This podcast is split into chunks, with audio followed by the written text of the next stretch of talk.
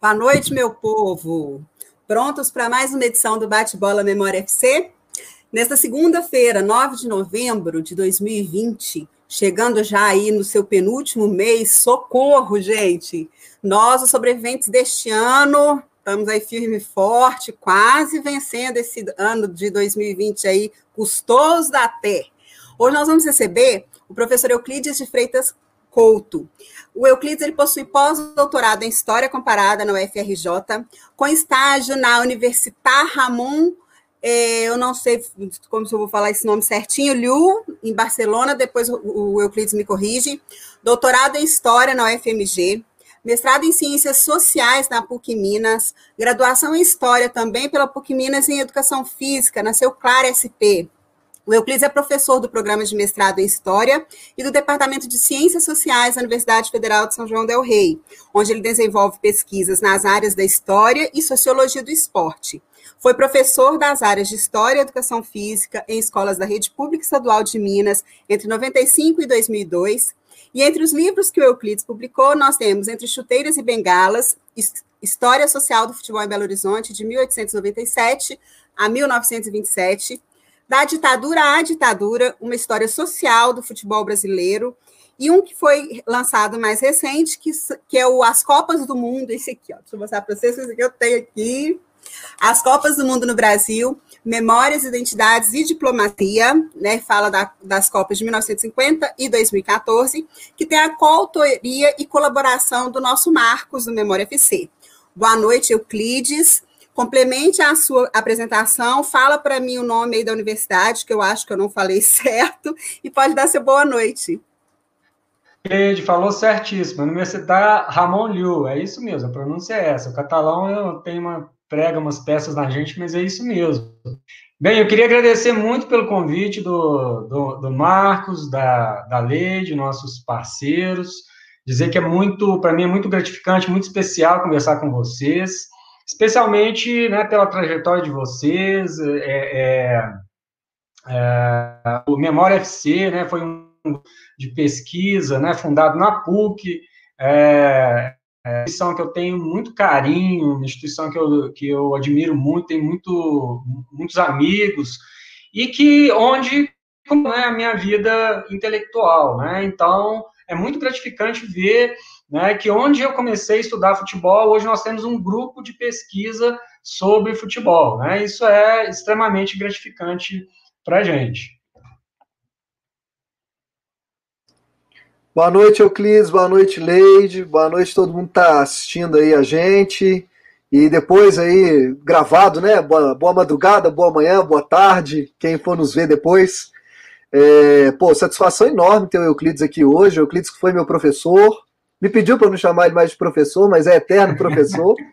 Foi meu professor de História da América, né, Euclides? Poxa, quanto tempo já. Depois acompanhou minha trajetória, foi da minha banca de mestrado, fui bolsista dele, depois foi da minha banca de doutorado. Então, poxa, satisfação enorme mesmo tê-lo aqui hoje, Euclides. É, e aí eu acho que vai ser ótimo, né? Dar um, um salve especial aí ao Vitor, perguntando da camisa, né? A camisa eu tentei enquadrar aqui para pôr no clima, Vitor, ó. A camisa já tem, acho que deve ter umas duas décadas essa aqui já, em homenagem ao Euclides aqui, que está pesquisando Barcelona, assim como você, né? Então vamos lá, Euclides. É, em 99, você escreveu o, uma monografia de conclusão de curso de graduação na história da PUC Minas, é, intitulada A Importância do Clube Atlético Mineiro na cidade de Belo Horizonte. Né? E é, a gente queria um pouco que você começasse por aí, que a gente começasse a conversar por aí, né? De onde você tirou essa ideia de estudar o Atlético naquela época? Você já sabia que o futebol era um tema de estudo relevante, que você podia estudar na universidade o futebol e o Atlético em particular? E se naquela época teve algum texto, alguma pessoa que te deu alguma inspiração, que te ajudou a dar um start a, a, a construir esse projeto e essa monografia de, de conclusão de curso, Euclides? Bem, essa, bem, esse pontapé, na verdade, eu acho que ele começou lá em 1980, né? Na verdade, 40 anos isso, hein? Foi um Atlético e América em 1980, Atlético 5, América 1 pelo Campeonato Foi meu primeiro jogo no Mineirão. Né? Primeiro, primeiro dia em que meu pai me levou no Mineirão. Né? E que abriu, né? Não é que eu entrei no Mineirão, né? Que abriu aquele verde infinito, né? Aquela coisa maravilhosa, né? Que só de só da gente falar arrepia, né? Aquela né, para um garoto de oito anos que, que, que adorava, mas não tinha dimensão do que, que era futebol profissional, um estádio e etc.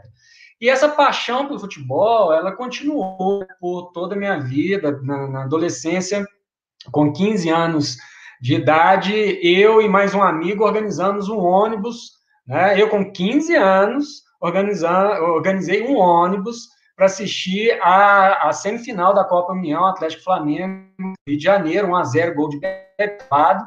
É, e quer dizer, é, ou, né, a partir disso, né, ou seja, da infância, da adolescência, muito ligada ao futebol, às práticas de torcer e etc., fazer história é, é, eu pensei na possibilidade de, de historicizar é, o futebol, principalmente o Atlético, né? E foi um tema é, que ninguém estava é, é, muito, né? Eu conversei com a Lucília Neves, que era a minha orientadora na época, e eu quero fazer um estudo histórico sobre o Atlético. Ah, mas qual que é a sua pergunta? Né? É aquela coisa de professor, qual, qual pergunta que você tem? Aí eu falei com ela, não, eu quero entender por que, que o Atlético, que é um clube que foi fundado nas elites, se tornou o clube mais popular de Belo Horizonte, né, ali na década de 90. Por que, que o Atlético é, é, virou o que virou, sendo fundado por garotos e tal? E fui pesquisar. É, quer dizer, é, em 9 nós não tínhamos nenhum trabalho é, sobre história social do futebol é, disponível. Poderia até ter é, algum estudo já de tese, de dissertação, mas em 99 nós estamos falando de uma época que não existia internet, né? Não existia consulta pela internet. E, e, e praticamente não havia livros sobre acadêmicos sobre história de futebol. Os livros que, que, que eram enciclopédias, é, trabalhos memorialísticos, enfim, nada que se aproxime de um trabalho acadêmico. E aí a Lucília, que foi né, minha grande parceira né, nesse início né, da minha vida intelectual, olha, vá ao Atlético, depois você vai aos arquivos né, e tal. E aí eu descobri uh, uh, uh, uma questão muito, muito interessante, né, que o Atlético, em, em 29, ele tinha ah, construído o, o, estádio Antônio Carlos e que é, é, o Carlos ele tinha ah, tinha públicos é, é, é, próximos a, a, a 5 mil, 6 mil pessoas, o que na época era muita coisa, né, comparando a população de Belo Horizonte. Então, dali eu comecei a perceber que o Atlético havia é, é, se tornado um clube de massa na década de 1920, né? E a partir dali eu fui investigando é, é, algumas questões e, e enfim, é, foi o, o, pontapé para pensar ah, nessa dimensão social história dos clubes. Né? Claro que é um trabalho muito incipiente ali de, de graduação de um atleticano fanático que tinha muito paixão do que metodologia. É, mas o trabalho saiu, ele foi aprovado pela banca, os professores gostaram, mas todo mundo olhava com um pouco assim de desdém, né? Esse cara gosta de futebol, deixa ele pesquisar o futebol, e, e foi isso, né? É, é até isso aí que eu queria perguntar, Euclides. Assim, só para aproveitar o gancho aí dessa fala sua, né? É um barato você dizer que tem mais paixão do que, do que método, né? É, mas assim, é, é, importante a gente ter paixão mesmo, né, para pesquisar. Mas aproveitando essa última fala sua, né, de ser uma coisa meio assim, né, alienígena naquela época, como é que foram os seus colegas quando você, os mais próximos, assim, né? Quando você falou, vou estudar o galo. como é que é? Rolou? Como é que era o papo e tal? E, e, e, por outro lado, do, ponto de vista dos professores, do departamento, que a Lucília parece que comprou sua ideia, tanto é que ela vai te orientar depois no mestrado, né? Mas e o pessoal do departamento? Como é que foi a reação, assim, da, dos professores naquela época? Bem, para te falar a verdade, eu acho que ninguém botou muita fé, né, que daqui que o trabalho de monografia poderia dar é, resultados futuros e que a história do esporte iria se constituir como um campo promissor e um dos campos mais importantes dentro da história. Né? Naquele momento ali, 1998, né, quando eu comecei a escrever a monografia, é, era um tema completamente é, é, é fora do campo acadêmico. Não havia nenhum trabalho é, de referência, não havia nada pudesse legitimar e justificar meu trabalho para um, um campo. Né? Os meus colegas acharam o máximo, porque a maioria era atleticano. Então, quer dizer, todo mundo né, deu maior força e tal. Alguns me passaram contatos lá de dentro do Atlético, enfim. Só que quando eu cheguei no Atlético para pegar, eu lembro disso muito bem. Eu cheguei lá no, no tarde, me falaram: olha, você vai procurar na portaria fulano de tal e ele vai te indicar uma pessoa lá. E eu procurei né, um moço na portaria, ele falou assim: ah, quem com essa coisa da dos documentos do clube antigos é a senhora tal, que é esposa de um conselheiro. Eu falei, ah, e onde que eu encontro ela? Ah, ela está lá na, na quadra. E, e, e, ali na quadra, né, ali onde é a loja hoje do, do, do, do Galo, era um, um ginásio. E ali dentro do ginásio tinha um quartinho é, cheio de caixas, mofadas, etc. E os documentos estavam ali. E essa senhora, ela estava separando os documentos, o que, que era para jogar fora e tal. E aí, quando ela che... aí ela falou assim: ah, tem um tanto de foto velha aqui, tanto... eu vou jogar tudo fora. Eu falei: não, não faz isso não. E tal. Por favor, guarda isso. Ah, mas a gente não tem lugar e tal. Eu falei: não.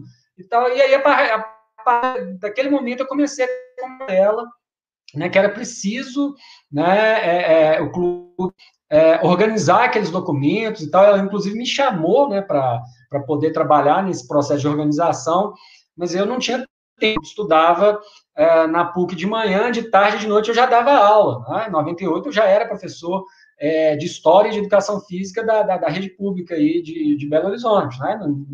eu não tinha tempo. E, enfim, então não, não havia documento organizado, praticamente nada na do clube é, acessível, né? Eram caixas, caixas né, de, de, de papel e fotografias, né? enfim, o acesso era muito, muito complicado, né? Eu lembro que eu, que eu que nesse, nesse dia eu peguei alguns jornais e tal, alguns recortes de jornais, eu tinha um jornal de 1988, quando a, o Atlético comemorou os 80 anos e eu tinha ido na festa de comemoração e o Atlético tinha lançado um jornal, tinha várias informações, etc. E aí, naquele momento, eu cheguei à informação de que o Adel tinha uma enciclopédia, e aí entrevistei o Adel Quizilha, e aí que eu construí, assim, um corpus documental, né? Mas era algo muito incipiente ainda, né, para uma pesquisa histórica.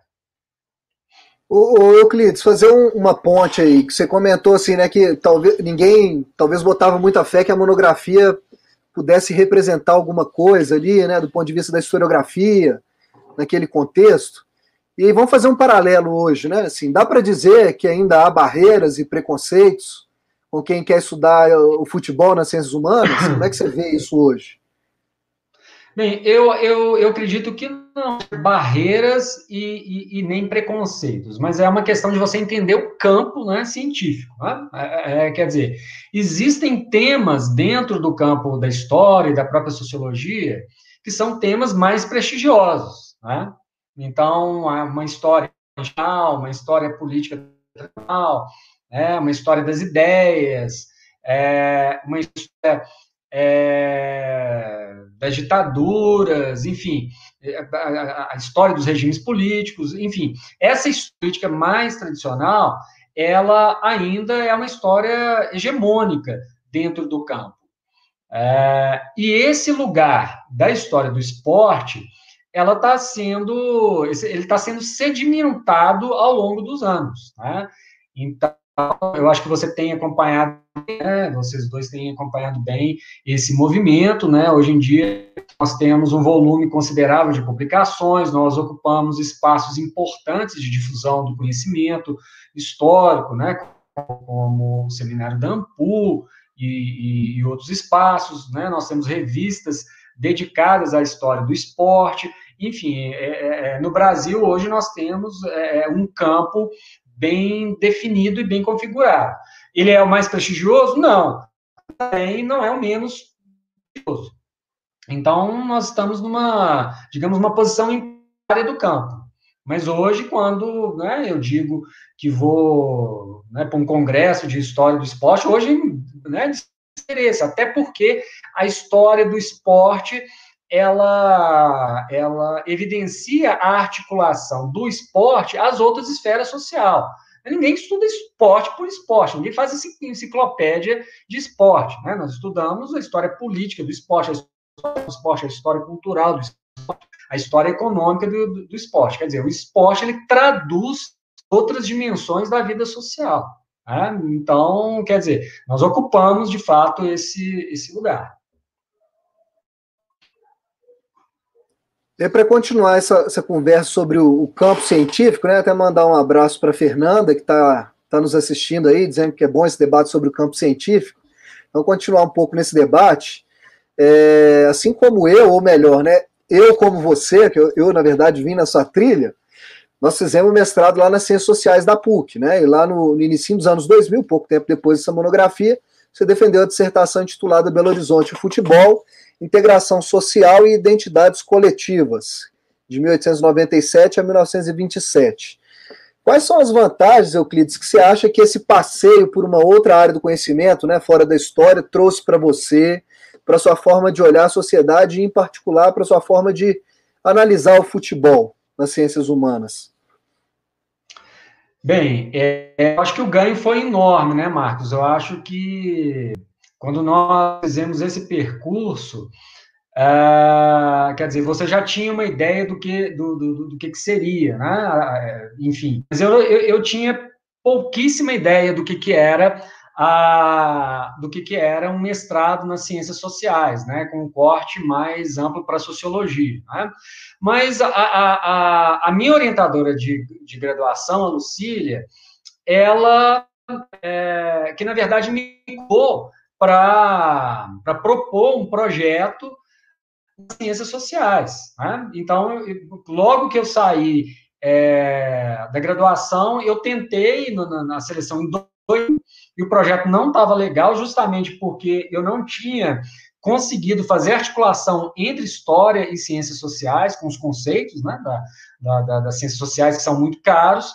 E aí a Lucília falou: não, você precisa refazer esse projeto pensando como sociólogo você tem que pensar né?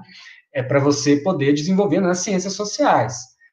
E para que serve, é, é, qual que são as vantagens desse diálogo entre história e ciências sociais? É porque nas ciências sociais você vai conhecer ferramentas teóricas que vão te dar mais condições é, de aguçar o seu olhar para um objeto que pode ser histórico, né? Do, do, né? uma perspectiva bastante elisiana, uma sociologia histórica, né? E aí uh, eu comecei então a Zímio, né, a questão da sociabilidade, é, o próprio Durkheim e, e, e, e, outros sociólogos, e mais tarde o Bourdieu, né, o Bourdieu ele não entra ali no, no, no mestrado, mas ele vai ser um sociólogo muito importante, né, para para a gente entender né, o próprio campo futebolístico, enfim. É, e aí, quer dizer, essa incursão nas ciências sociais, é, ela ampliou é, de uma maneira muito, muito interessante olhar sobre é, as temáticas uh, uh, da história. Né? É, quer dizer, as ferramentas teóricas da, da, da, advindas né, do, do estudo sociológico te possibilitam enxergar questões é, e mobilizar é, certas questões que na história isso pode passar batido. Quer dizer, é, a, a, história é muito mais descritiva, né? e a sociologia é muito mais teórica. Né? Então, quer dizer, é, eu acho que, que, que, nós muito em teoria. Né? é, é, quer dizer, metodologias elas, elas, são muito parecidas, né? Eu trabalhei com história oral, é, trabalhei com fontes de periódicos, né? Ou seja, a, a, as fontes são as fontes tradicionais é, mobilizadas pelos historiadores, mas o olhar sociológico ele é um olhar é, é, que, que, te deixa numa posição privilegiada, digamos assim. Não sei se você concorda.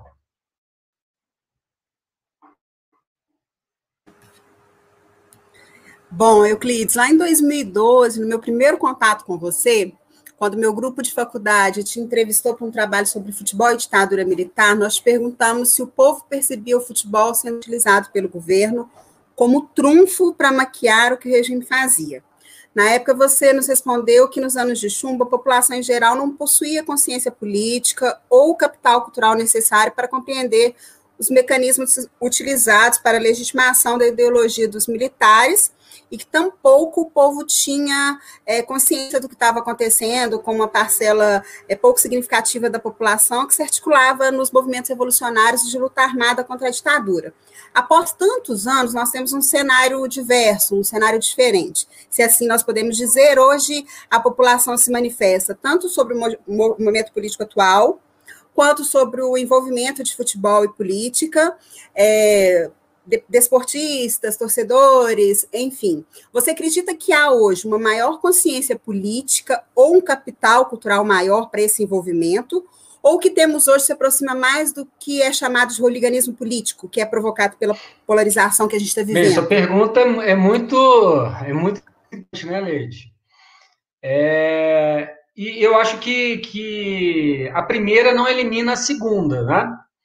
É, bem, primeiro eu vejo que esse momento político no Brasil, ele é um momento sui generis, né? É um momento único na história. É, é, nós já tivemos é, polarizações, mas não com, com esse grau de participação política, né?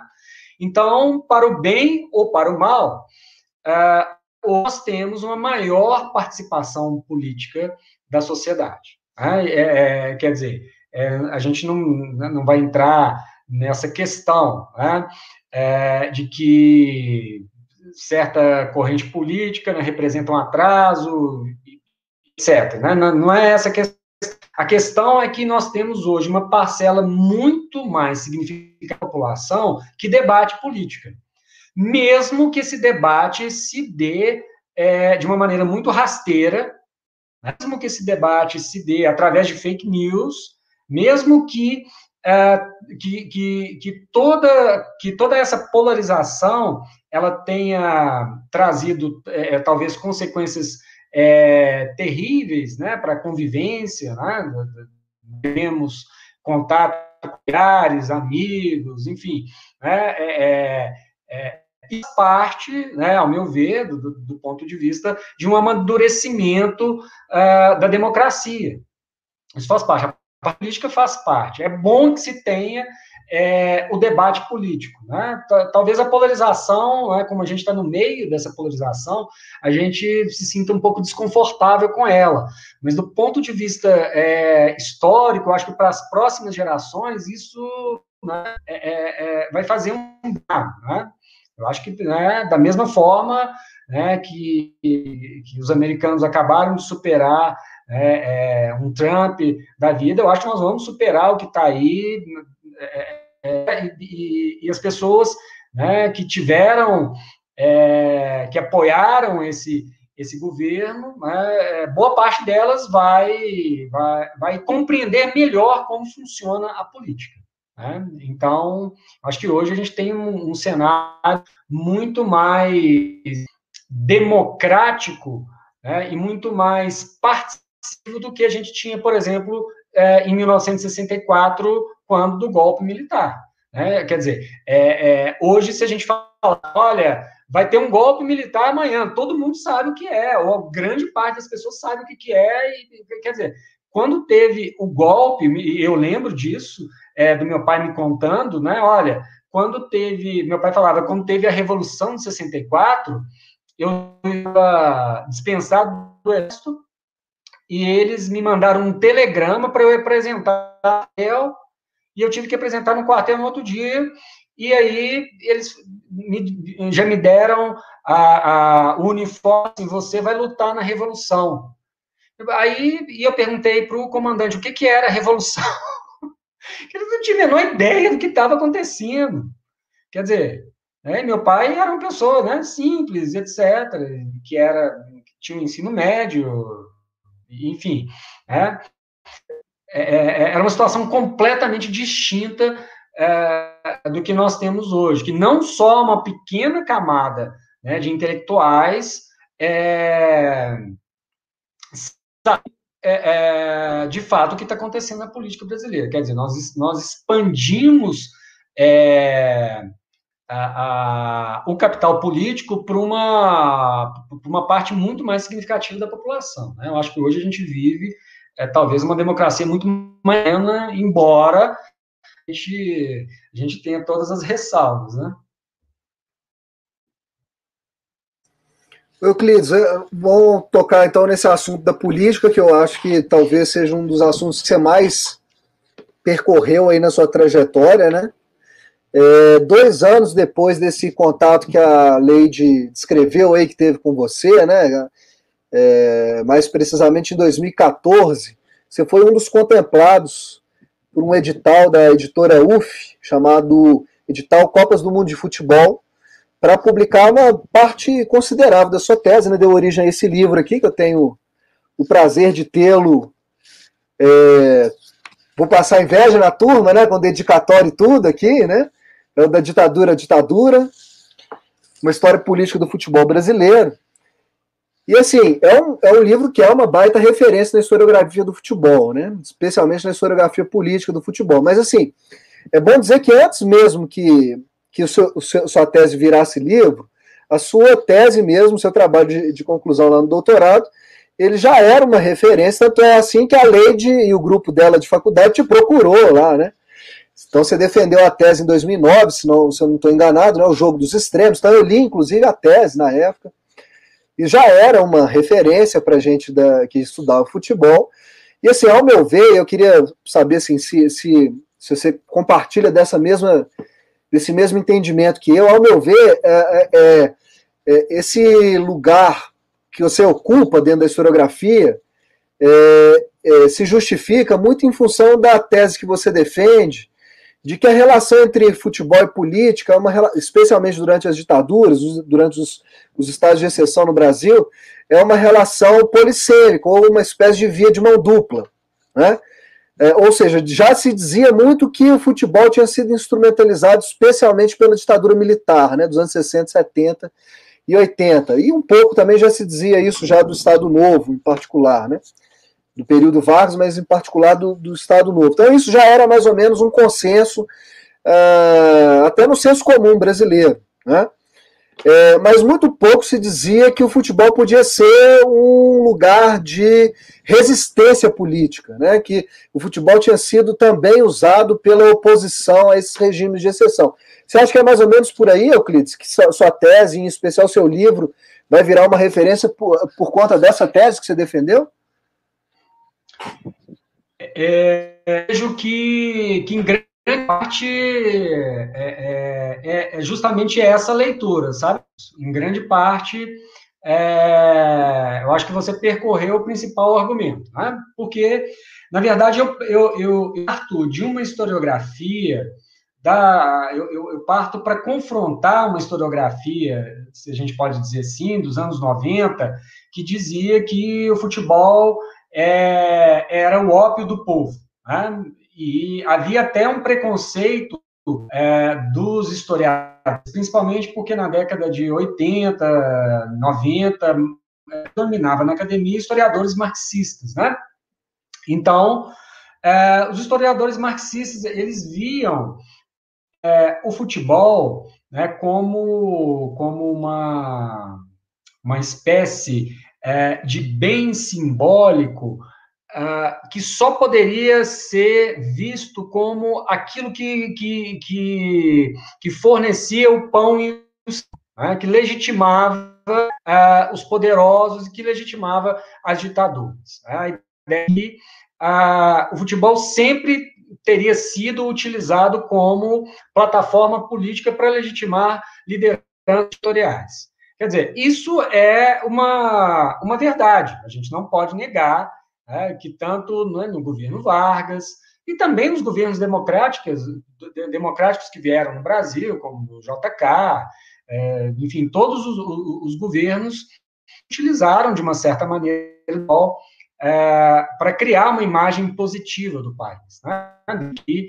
é, é, o futebol se tornou é, um componente do mito nacional. Né? É muito importante a gente pensar que 38, a partir de 38, especialmente a, a partir da Copa de, de 38, quando, quando o Freire é, vai criar a narrativa né, do futebol como símbolo da identidade nacional, e essa narrativa passa a ser mediada né, por Mário Filho, depois nas rádios, enfim, na mídia em geral, que a gente vai chamar de freirismo popular, né, quando o freirismo se torna uma verdade na boca do senso comum, a, a ideia de que só os governos poderiam é, se apropriar daquele espaço simbólico, né?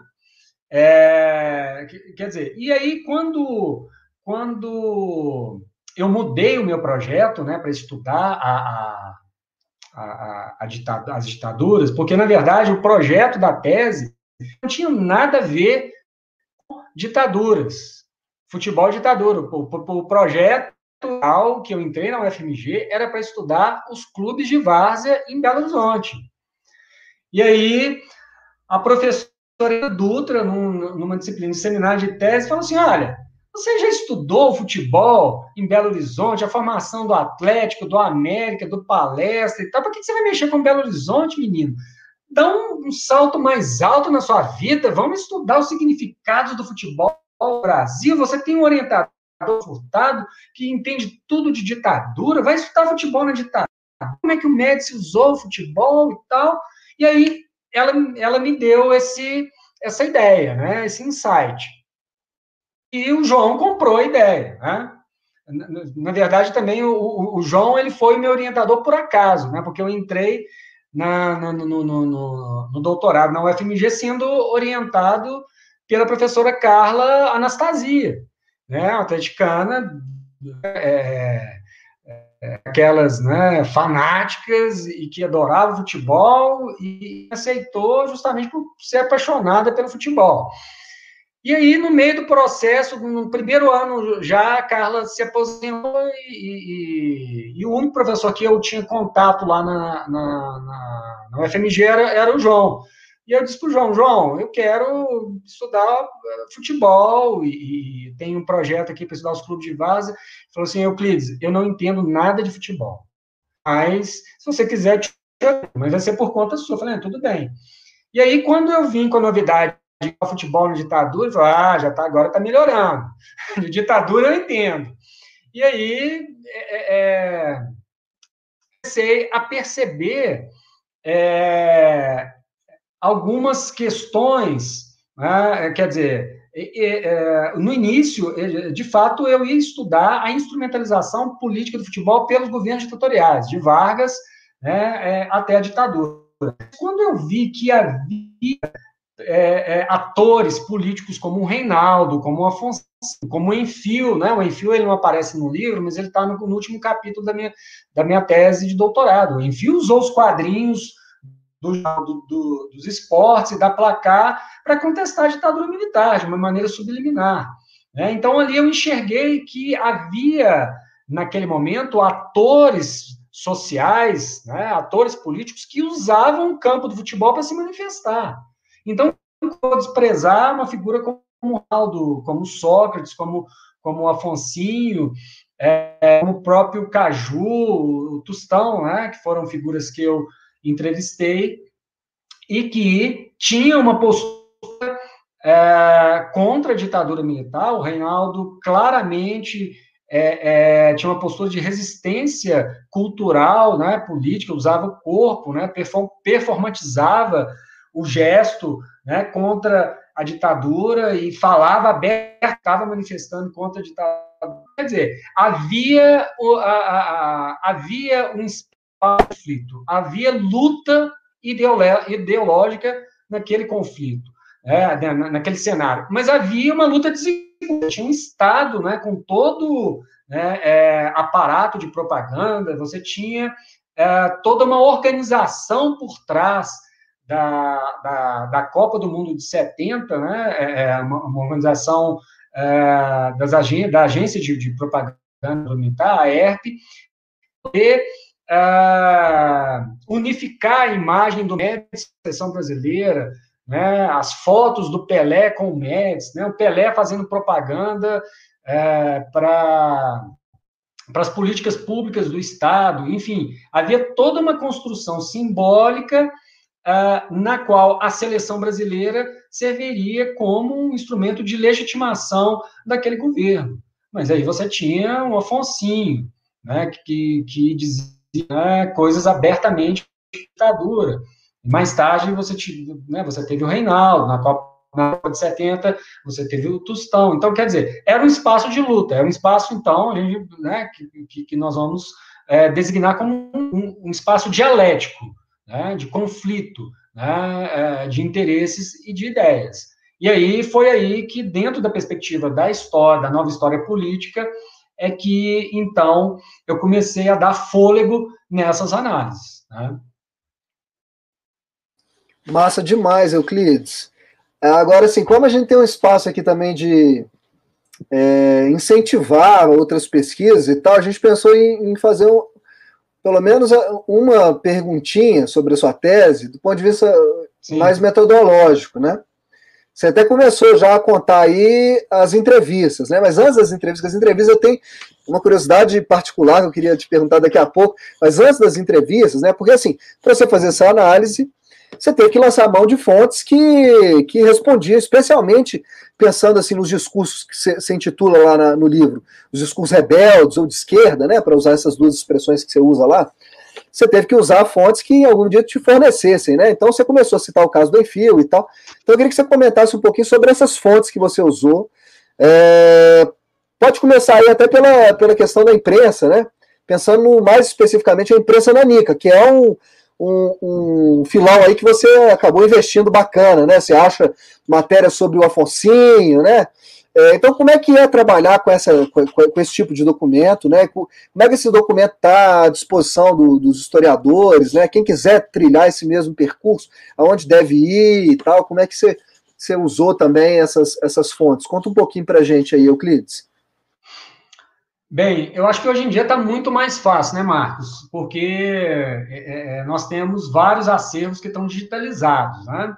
Então, o, o, principal jornal né, da chamada imprensa alternativa foi o Movimento, né, que é um jornal ligado né, a grupos de esquerda. Né, ele, ele funciona uma espécie de sucursal do, do, do Le Monde aqui, aqui no Brasil, e havia uma, uma situação especialmente entre, entre os grupos, entre os círculos intelectuais. Né, não era um jornal que, que, que circulava assim livremente. Né?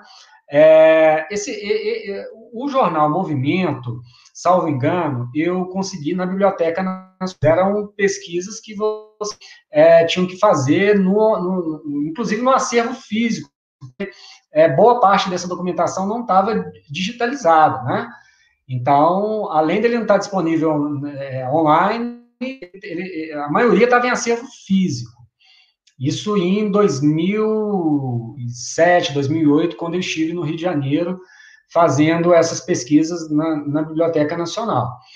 É, bem, em 2009, eu, digamos que eu peguei uma, um, um período que, que, que, as coisas já estavam organizadas nos arquivos, né, nas hemerotecas, etc. Quando eu iniciei a pesquisa, né, todas as pesquisas sobre futebol, passando pelo mestrado e tal, é, era, era muito difícil pesquisar em periódicos, né? Porque esses periódicos, a maior parte deles não estava organizada. Né? Então, hoje em dia, é uma coisa que, que, que eu acho que é importante a gente chamar a atenção, dia, é, ainda que esteja de forma incipiente, as coisas melhoraram, assim, assustadoramente em relação é, há 20 anos. Né? quer dizer, quando eu iniciei né, há, há 20 anos, a, a, o trabalho era muito mais é, é, sacrificante e, e, a desorganização dos acervos era muito grande. É, em Belo Horizonte mesmo, é, a gente tinha um arquivo ali da, da prefeitura que ficava em També, é, na floresta. Eu cheguei assim, eu quase chorei, porque tinha tido uma chuva e, e, e havia caído água lá dentro, havia jornais que estavam molhados, outros mofados.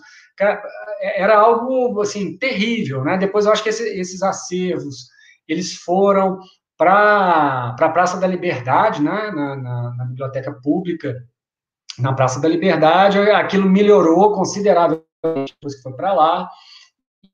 É, eu acho que todo esse trabalho de esforço né, é, dos órgãos da prefeitura e do próprio estado né, de Minas Gerais e também da própria Biblioteca Nacional é, é nos deixaram hoje com uma condição muito melhor para pesquisar. Assim, hoje é infinitamente mais fácil se pesquisar em periódicos. Assim, não resta a menor dúvida. Então, o trabalho é muito menos árduo e você ganha muito mais tempo. Precisa se deslocar até o Rio de Janeiro para acessar certos periódicos. Já estão digitalizados, já estão online.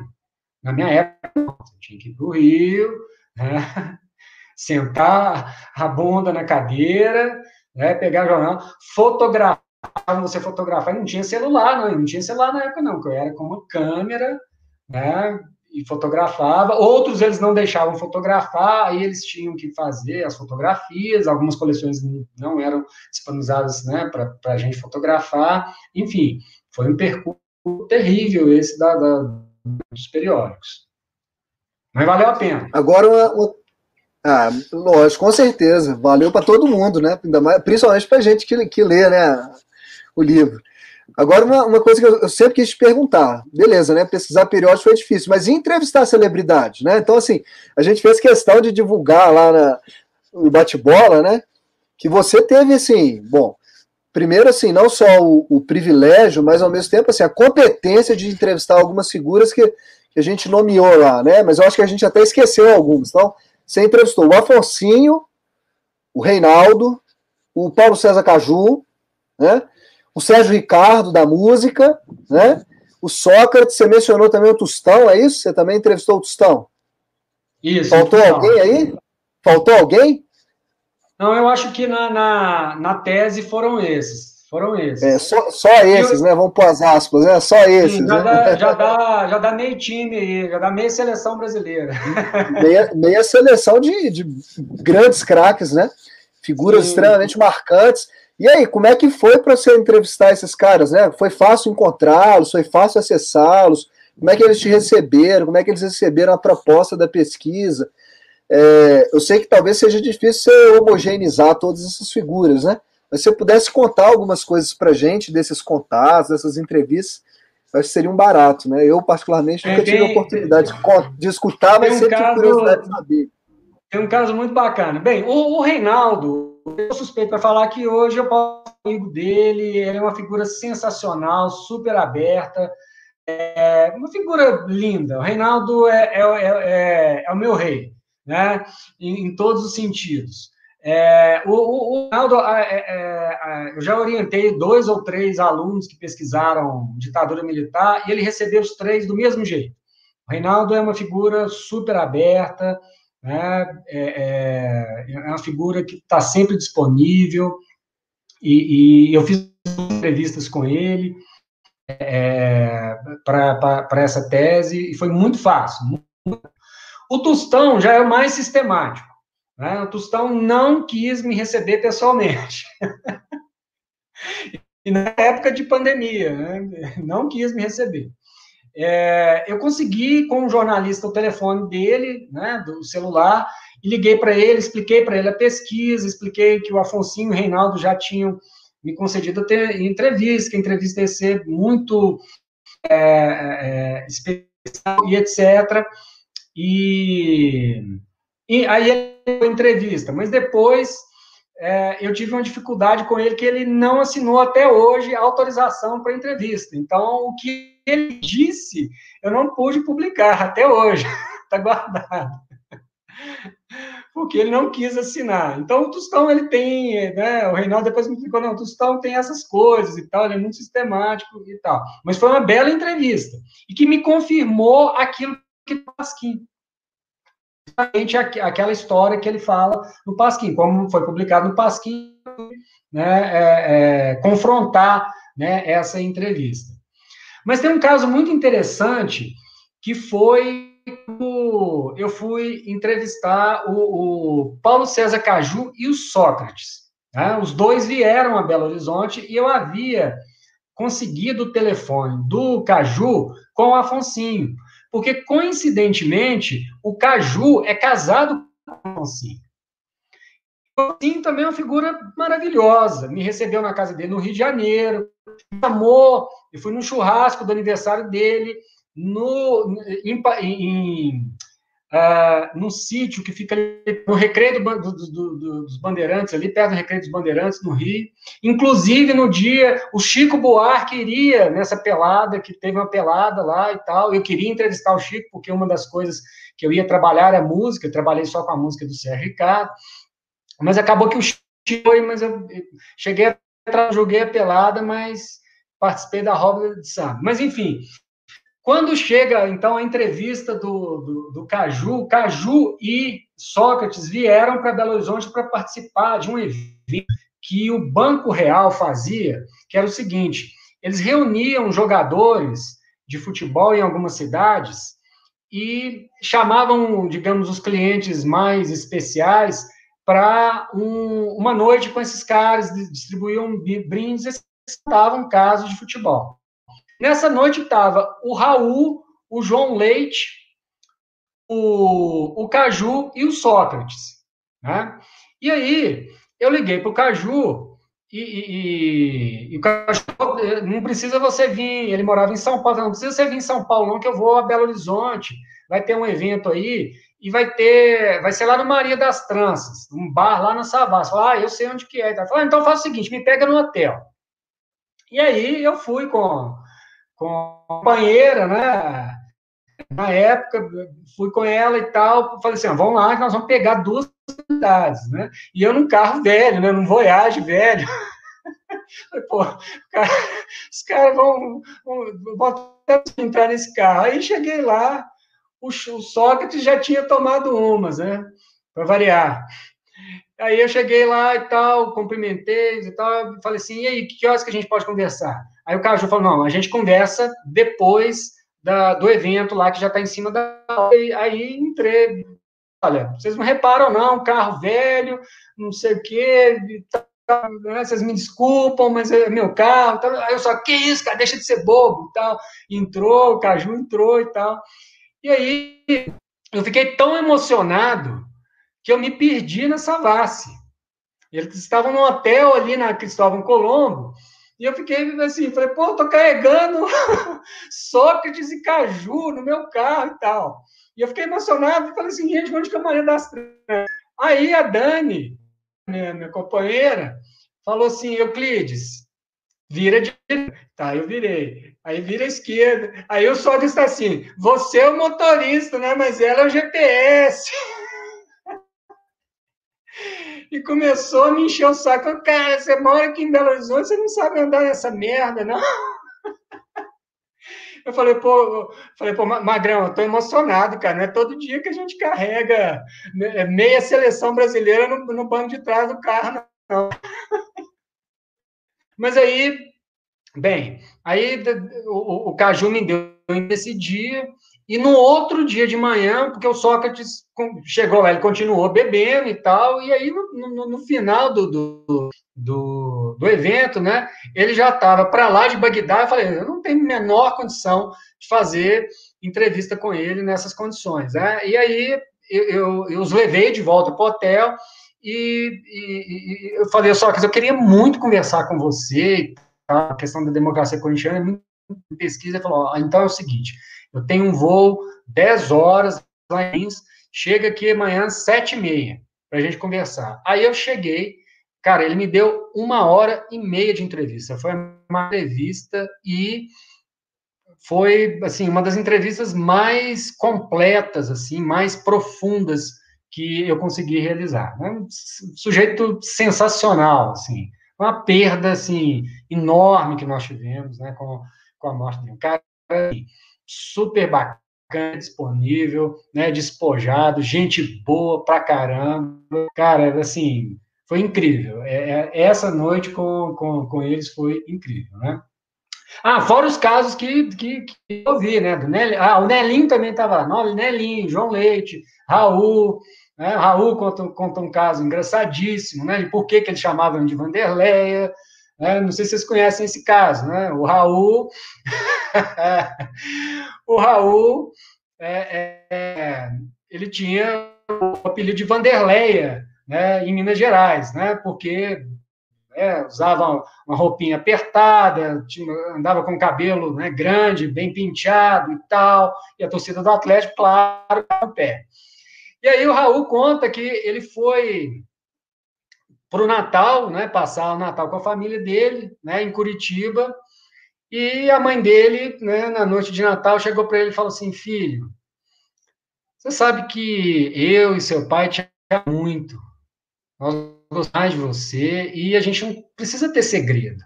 Né? Você pode falar tudo que está acontecendo para a gente. Aí ele fala, como assim, mãe? Está acontecendo o quê?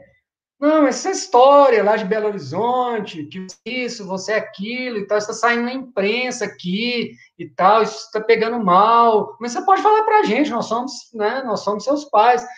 Aí eu, Aí eu disse, mãe, isso começou porque Teve um dia que eu estava lá na, na concentração do Cruzeiro, e a concentração do Cruzeiro antiga era na Avenida Amazonas, quase com Timbiras. E tinha um ponto de ônibus, e o muro era meio baixo.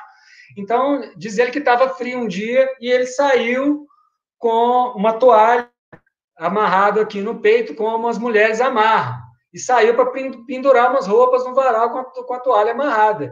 E que tinha um atleticano de falou assim: olha lá, Vanderlei, olha lá, é verdade e tal. E, e, isso caiu na boca do povo e caiu num cronista Curitiba. E o cara escreveu que o Raul né, era de fato. e o Raul teve que explicar isso para a mãe dele. Enfim, né? Causos do futebol. Casos excelentes. Eu quero saber se você vendeu o carro, se você guardou o carro de relíquia aí, né? De ter carregado essas pessoas tão surpreendentes no carro. Tinha que ter guardado, não podia ter vendido esse carro, não. Esse carro tinha que ter ficado guardado para posteridade. Pois é, gente, eu, fiquei, eu, eu, eu fiquei com esse carro mais uns cinco por causa disso, vou te falar a verdade. Um vocês não sabem quem entrou dentro da cidade, quem já, quem, quem já, quem já... Não senta aí, não. Peraí, não senta aí, não. Não pode sentar aí, não. Você não sabe quem já sentou aí. Euclides, a gente queria que você contasse para a gente agora um pouco sobre o seu pós-doc. Você estudou catalanismo do Barcelona, não é isso?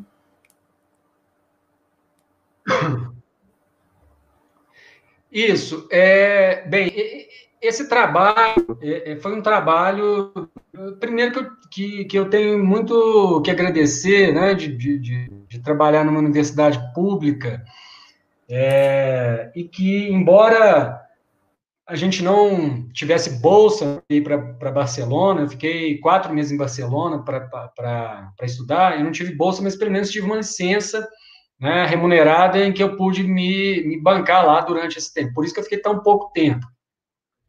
É, mas foi, foi um trabalho é, que eu queria entender é, essas origens do catalanismo, porque é, a história com, com Barcelona também é uma história bem passional. Eu tenho um grande amigo, né, que se chama Isaac Bernat, que hoje é da Universidade Estadual do Maranhão, um grande historiador que trabalha com, né, com o movimento Sem Terra, é, inclusive é, mestrado, doutorado dele, todo, toda a pesquisa dele foi sobre movimento sem terra, e ele acabou se mudando para o Brasil, é, e agora está na, na do Maranhão, se casou com uma brasileira, e agora está aqui com a gente.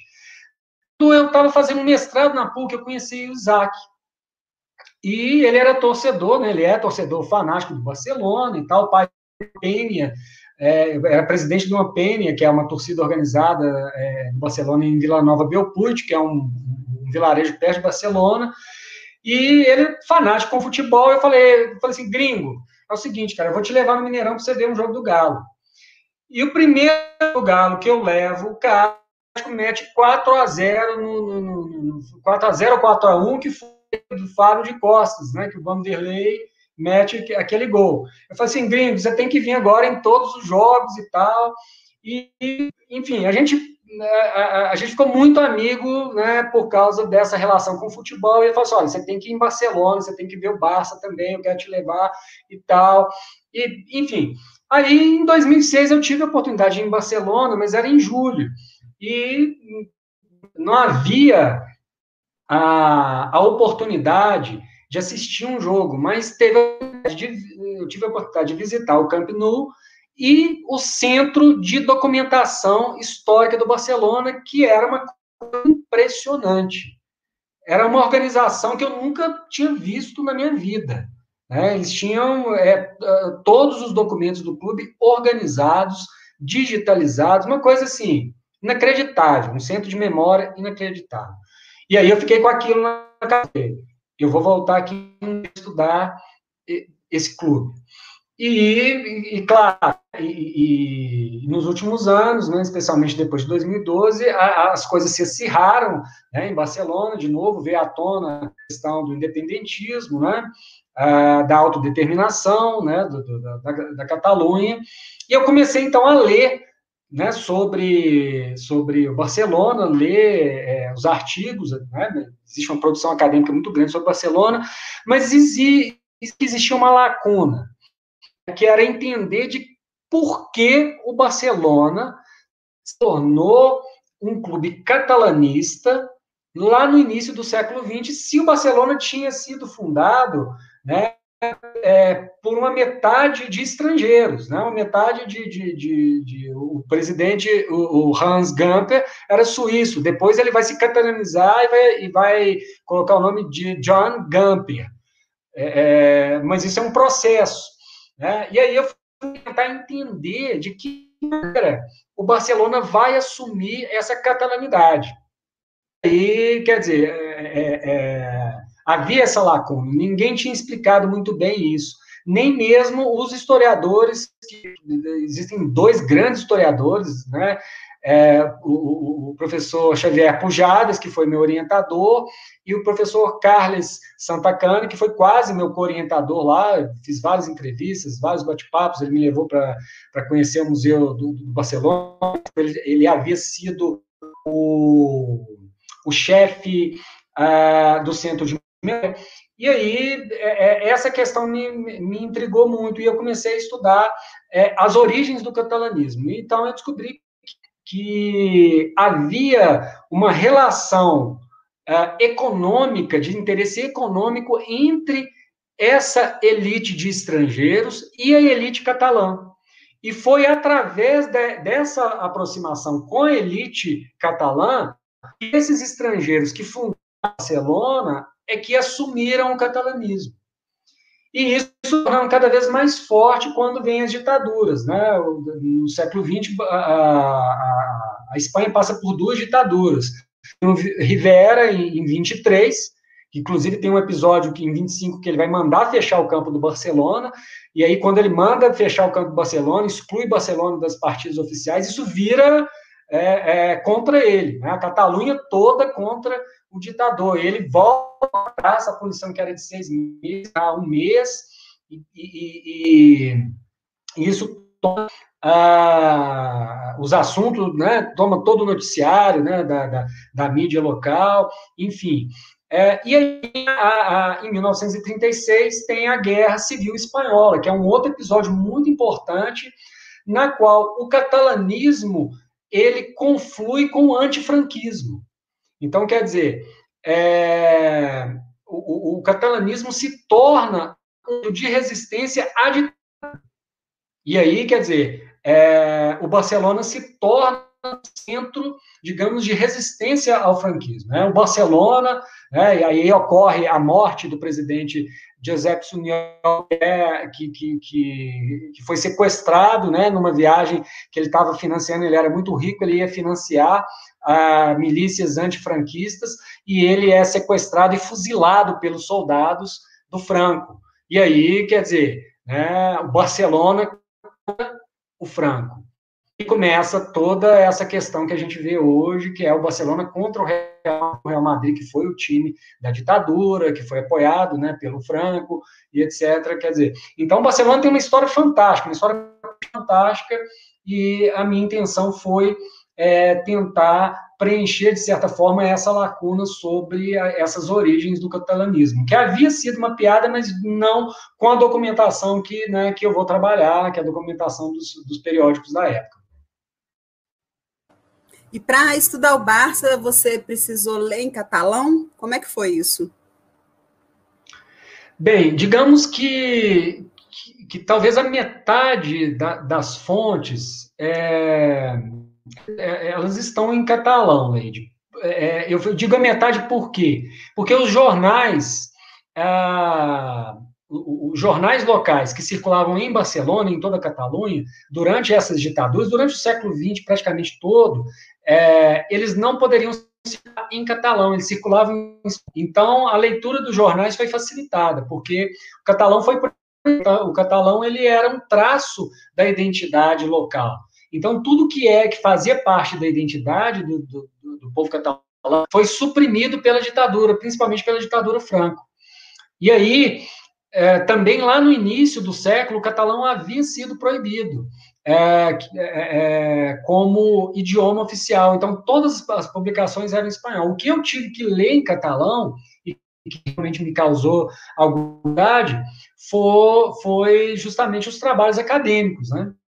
que aí a maior parte dos trabalhos é, é, foram publicados por catalães, embora a gente tenha alguma coisa publicada inglês e, e, e, no restante da Espanha, mas a maior parte dos trabalhos acadêmicos foi em catalão. Né? Os livros do, do, do, do, do Pujadas estão todos em catalão, o do, do, do Santa Cana, um deles, eu consegui uma versão em espanhol, mas também em catalão? Mas quando você começa a, a, a ler, né, para falar isso, né, mas para ler você, como, você consegue pegar rapidamente, porque tem muitas palavras que são iguais a do português, parecidas. Então você consegue é, é, é, entender os sentidos né, da, da, das frases. É uma questão de costume né, para ler. Para falar é um outro papo, né? Para falar eu, eu só dou boa noite, boa nani. Euclides, é, antes a gente tem uma pergunta aqui do Eduardo para fazer para você, mas eu queria que antes da gente ir para os pontos finais do nosso bate-papo, eu queria que você falasse para a gente um pouquinho sobre a parceria feita no livro As Copas do Mundo no Brasil, que teve sua organização e que teve a participação do Marcos, né, entre outros, né, e porque nesse, nesse livro existe um destaque que você dá à relação de intimidade de futebol e política.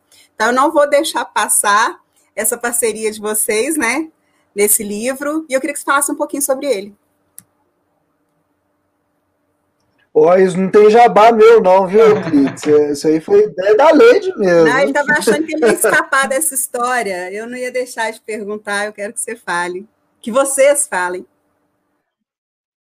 Bem, esse livro foi, assim, foi um insight que eu tive, porque o Marcos, é, nós fizemos uma pesquisa junto sobre a Copa de O Marcos fala que foi meu bolso foi porcaria nenhuma. Ele que levantou todas as fontes do né, né, ele que fez a maior parte da, da, das pesquisas, enfim, a pesquisa foi praticamente dirigida por ele. Né? Então, nada mais justo que eu trouxesse o Marcos para escrever sobre Copa de 50, né, que eu trouxesse também o Raul, né, que foi me orientando para escrever sobre a Copa de 2014, e algumas pessoas que tinham investido na Copa de 50, né, como, como o professor da UFMG, o, o Cabo, É, e o Chico Brinat, um grande pesquisador aqui da UFSJ, que havia feito uma pesquisa sobre Copa de 50. Então, quer dizer, foi um tema que eu conheci bons trabalhos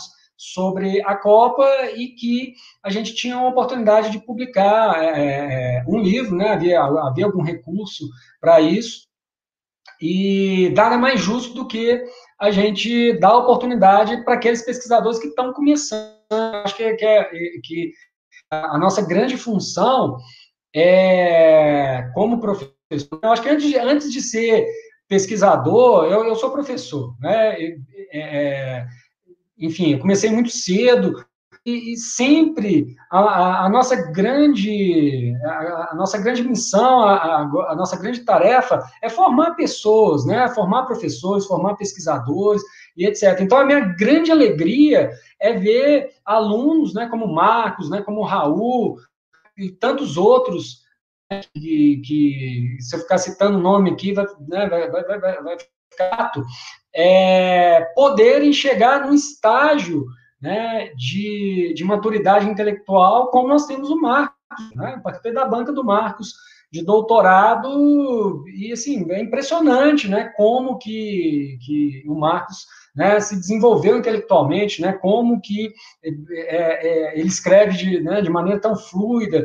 e tal. Então nada mais justo que, né, que eu que, que tinha a possibilidade de organizar um livro, de publicar um livro, trazer essas pessoas né, que, que têm essa competência né, e que precisam publicar, né, porque o campo acadêmico você precisa né, publicar, precisa né, é, é, fazer os pontos né, para os concursos públicos e etc. Enfim, é uma luta terrível e, e, eu sempre me coloco no lugar deles, né, que eu comecei como eles. Né, comecei né, de baixo, né, é, trabalhando escola pública, né, com todas as dificuldades, né, que é o ensino público é, básico que nós temos no Brasil, né, e, e, eles estão seguindo, né, esse caminho, que é um caminho muito é, difícil, mas é um caminho muito gratificante também. Eu acho que não existe nada melhor do que você ver é, o resultado do seu trabalho, né, é, é, sendo espelhado né, em outras pessoas. Isso é a coisa mais maravilhosa que a gente tem na profissão, né? Não, só, só, só fazer um comentário, só a, a, fala do Euclides e o próprio convite dele, né, para compor o livro só mostra o quão generoso ele é e o quão parceiro mesmo ele se tornou aí ao longo desse tempo, né. Então, é só gratidão Tamo mesmo. Tamo junto, Marquinhos. Nós, nós só estamos de lado, só estamos de lado oposto na arquibancada, é, né? Mas, mas, mas isso isso faz parte da, da história de Belo Horizonte, né? O clássico das multidões, né? A gente não pode negar a história, né, Mark? É isso aí, só, só aproveitar até fazer um jabá então para amanhã. Amanhã o Ludopédio em casa vai ter o, o clássico os clássicos mineiros, e eu vou estar lá representando o América, e assim, eu tenho certeza que a minha chantagem emocional com a turma do Ludopédio surtiu efeito, o Vitor está aí assistindo, né? Falei, ó, se vocês não chamarem um americano, não precisava me chamar, não, mas se não chamasse um americano, eu cortava os laços, né? Então, só aproveitar a oportunidade. Mas valeu, queridos. É, nós temos uma pergunta aqui do Eduardo, é, do Eduardo Stilac, é, professor Euclides, você acha que se houvesse uma preocupação dos clubes com suas origens e de sua relação com a torcida, o processo de elitização, ingressos caros, por exemplo, ele seria menor? Bem, Eduardo, obrigado pela questão, muito boa. É, bem, é, o, o, o que a gente pode dizer sobre essa questão é que o futebol ele se tornou uma mercadoria, né? E cada vez mais, especialmente depois da Copa do, da Copa do Mundo, né? é, no Brasil, né, as várias críticas que nós já fizemos a, a esse Brasil, né, ele, ele, trouxe muito mais prejuízos né, do que para nós. É, a consequência foi a, a, uma maior elitização é, dos estádios, né? A diarianização dos estádios tornou o bilhete mais, claro, mais, mais caro. E, e, os clubes, eles, eles não estão preocupados né, com, com essa dimensão popular do futebol. Eles, eles deveriam estar, eles deveriam estar, né? porque nós sabemos bem que a relação é, dos torcedores de elite com o futebol é uma relação muito Né? Então, quer dizer, não, não, vou entrar em detalhes metafísicos aqui, né, em questões metafísicas. A transcendência né, da, da, das classes populares, né, a, a, as práticas de torcer das práticas populares, o envolvimento passional das classes populares é infinitamente maior do que das mas o futebol hoje é feito para as elites. Quais elites? Aquelas que podem para o pay-per-view né, e aquelas que podem é, pagar uh, 100 reais numa cadeira. Né? É um processo é, que é um pouco irreversível, me parece que né, esse processo ele, ele, ele, começou na Europa, nos anos 80, né, após aquele incidente na Inglaterra, a partir dali houve é, uma mudança né, nas estruturas do, do estádio, uma verdadeira perseguição, chamadores é, violentos, entre aspas, e há todo um, um, discurso de pasteurização né, do futebol, como nós vimos né, desde a Copa do Mundo de 2014. Então, os clubes, ao meu ver, eles não estão muito preocupados com isso, eles estão preocupados em, em vender né, os seus, os seus é, é, é, lugares, o, vender a fidelidade agora, né, os programas de sócio-torcedor, e, e, eu vejo que é, é, é, um processo que ainda vai ter muita luta, né, porque existe movimento né, né, contra é, o futebol de elite, que é um movimento que também ganha corpo na sociedade. Mas, ao meu ver, são poucos clubes que prestam atenção né, nessa dimensão né, popular do futebol.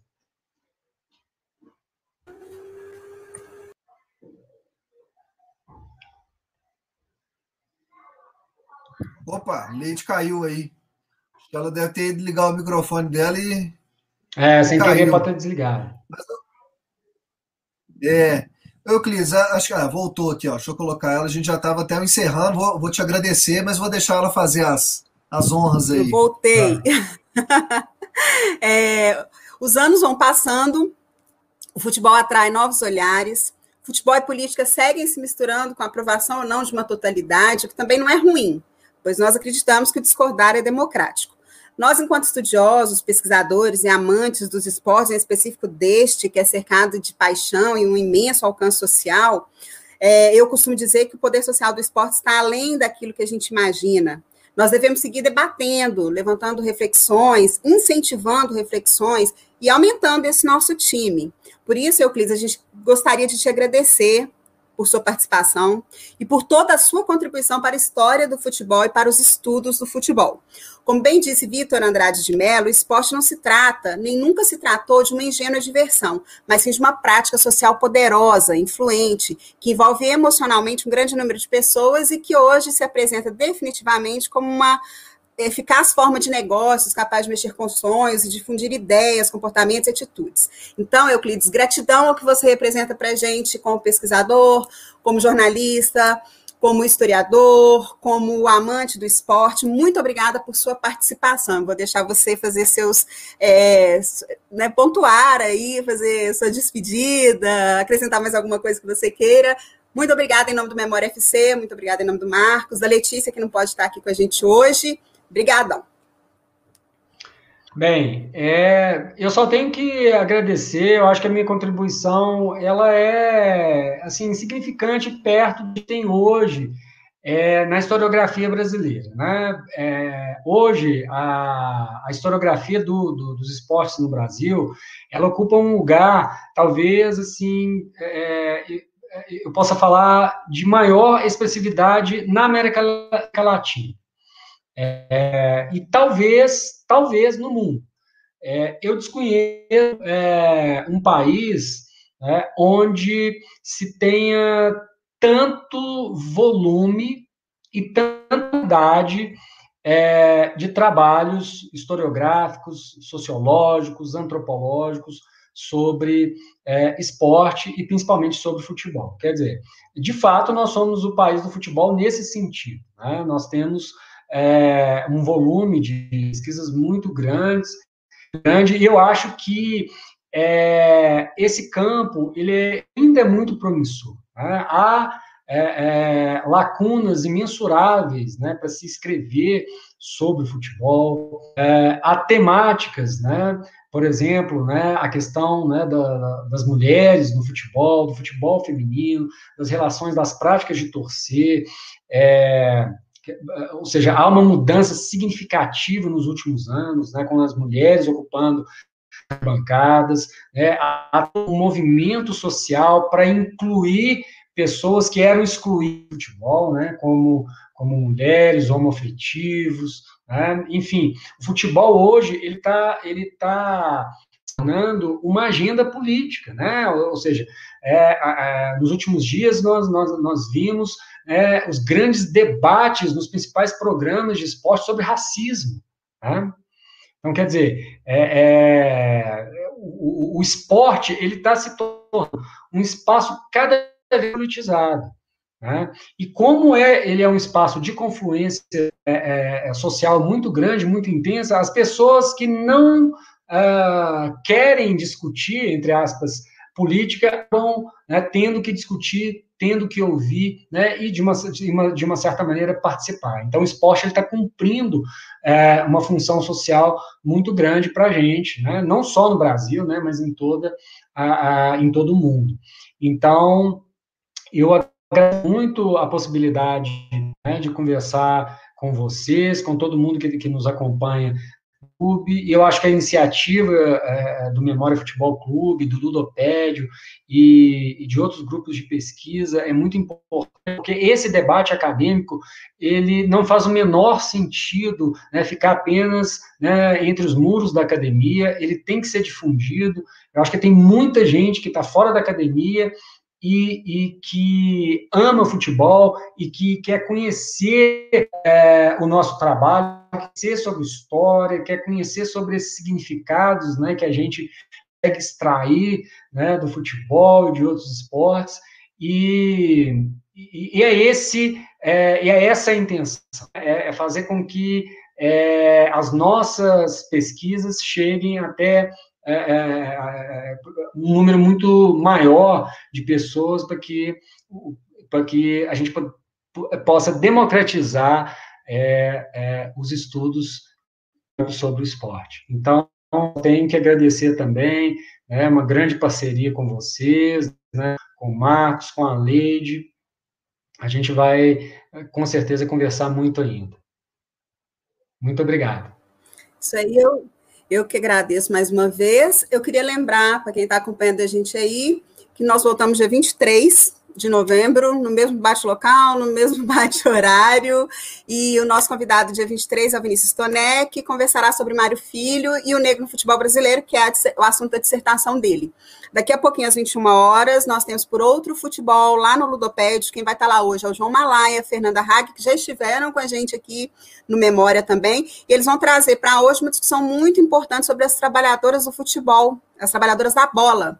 Né? Então, novamente, nós vamos, vamos estar falando lá no Ludopédio né, sobre mulheres no futebol, esse é assunto que está aí, ó, aparecendo mais, está voltando mais, assim, está chamando mais para discussão. Então, saiu daqui, corre para o Ludopédio, e vai ser assim toda segunda-feira, se Deus quiser. Euclides, muito obrigada, obrigada, Marcos, obrigada a todo mundo que acompanhou. Vai ficar disponível no nosso canal no YouTube. Curte, ouve, divulga, compartilha. É isso. Boa noite, gente. Obrigada.